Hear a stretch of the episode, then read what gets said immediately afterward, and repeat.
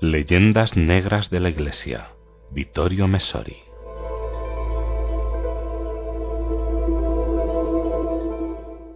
En el fondo, la Iglesia no pedía más que una cosa, tiempo, tiempo para madurar y reflexionar cuando a través de sus teólogos más sabios, tales como el santo, y cuando en 1616 ponía en el índice de De Revolutionibus de Copérnico donec corrigatur, es decir, hasta que se les diera forma hipotética a los pasajes que afirmaban el movimiento de la Tierra de manera absoluta. Esto aconsejaba Belarmino, recoged el material para vuestra ciencia experimental, sin preocuparos vosotros de sí y cómo puede organizarse en el corpus aristotélico. Sed hombres de ciencia, no queráis hacer de teólogos. Agostino Gemelli Galileo no fue condenado por lo que decía, sino por cómo lo decía. O sea, con intolerancia fideísta, propia de un misionero del nuevo verbo que superaba a sus antagonistas, considerados intolerantes por definición. La estima por el científico y el afecto por el hombre no impiden destacar los dos aspectos de su personalidad que el cardenal Paul Popard definió como arrogancia y vanidad a menudo muy vivas. En posición contraria a su teoría, el pisano tenía a los astrónomos jesuitas del colegio romano, de los que tanto había aprendido, de los que tantos honores había recibido y a los que la investigación reciente ha mostrado en todo su valor de grandes y modernos hombres de ciencia, también experimentales. Como carecía de pruebas objetivas, fue sólo apoyándose en un nuevo dogmatismo, en una nueva religión de la ciencia, como pudo lanzar contra estos colegas expresiones como las que se encuentran en sus cartas privadas. Quien no aceptaba de inmediato y por entero el sistema copernicano era textualmente un imbécil con la cabeza llena de pájaros. Alguien apenas digno de ser llamado hombre, una mancha en el honor del género humano, alguien que se ha quedado en la niñez y otros insultos. En el fondo, la presunción de ser infalible parece estar más de su lado que en el de la autoridad eclesiástica. No hay que olvidar, además, que adelantándose en esto también a la tentación típica del intelectual moderno, fue esta vanidad suya, este afán de popularidad, el que lo llevó a sacar a la luz, delante de todo el mundo, entre otras cosas con desprecio a la fe de los más humildes, debates que precisamente por no estar esclarecidos todavía tenían que desarrollarse ampliamente entre los sabios. De ahí también su rechazo al latín.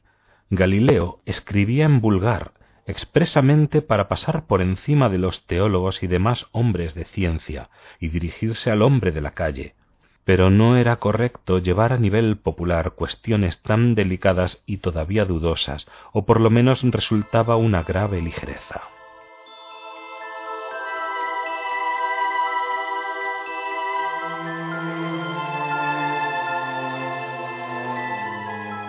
Recientemente, el heredero de los inquisidores, el prefecto del Santo Oficio, cardenal Ratzinger, ha explicado que una periodista alemana, firma famosa de un periódico laicísimo, expresión de una cultura progresista, le pidió una entrevista sobre el nuevo examen del caso Galileo.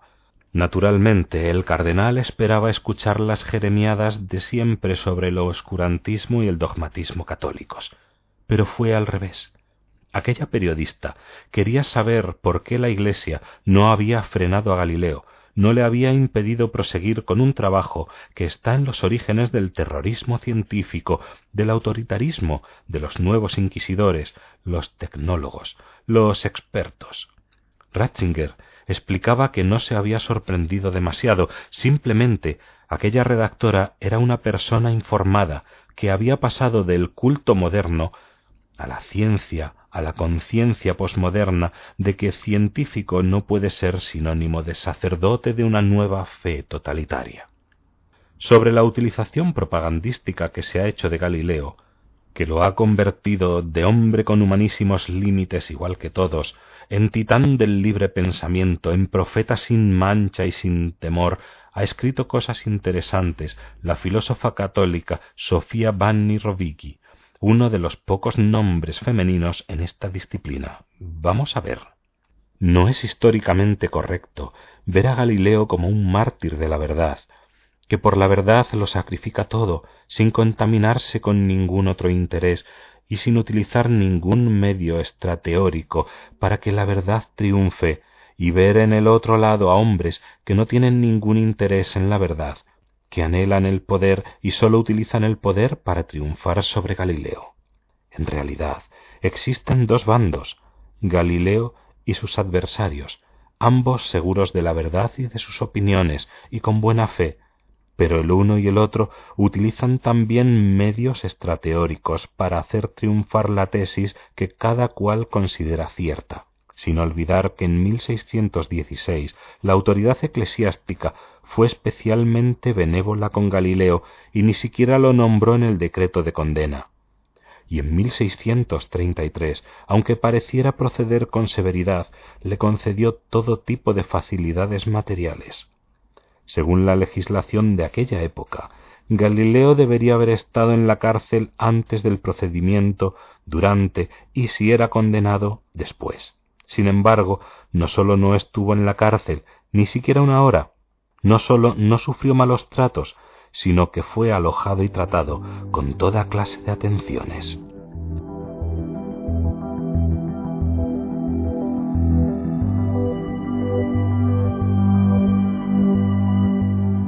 Pero continúa Vanni Rovighi con especial sensibilidad femenina hacia las pobres hijas del gran hombre de ciencia. No es justo, además, no medir todo por el mismo rasero, hablar por lo tanto de delito contra el espíritu refiriéndose a la condena de Galileo, ni un chistar cuando se habla de la entrada forzada en el convento que Galileo impuso a sus dos jóvenes hijas, intentándolo todo para eludir las leyes eclesiásticas que protegían la dignidad y la libertad personal de las jóvenes encaminadas a una vida religiosa, estableciendo un límite mínimo de edad para los votos.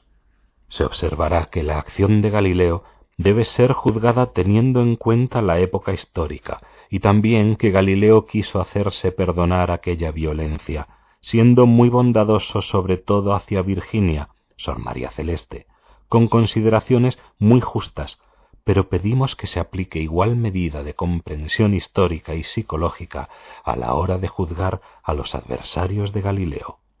Prosigue la ensayista. Habrá que tener en cuenta también esto. Cuando se juzga severamente a la autoridad que condenó a Galileo, se hace desde un punto de vista moral, pues desde un punto de vista intelectual es evidente que hubo un error de parte de los jueces, pero el error no es delito, y no se olvide nunca que esto no concierne a la fe. Tanto en el juicio de 1616 como el de 1633 son decretos de una congregación romana aprobados por el Papa informa comuni y como tales no pertenecen a la categoría de las afirmaciones infalibles de la Iglesia. Se trata de decretos de hombres de Iglesia, no de dogmas de la Iglesia. Si lo miramos, pues, desde el punto de vista moral, no se debe confundir este valor con el éxito. Tanto vale el tormento del espíritu del gran Galileo como el tormento del espíritu trastornado de la pobre Sor Arcángela, obligada por su padre a hacerse monja a los doce años.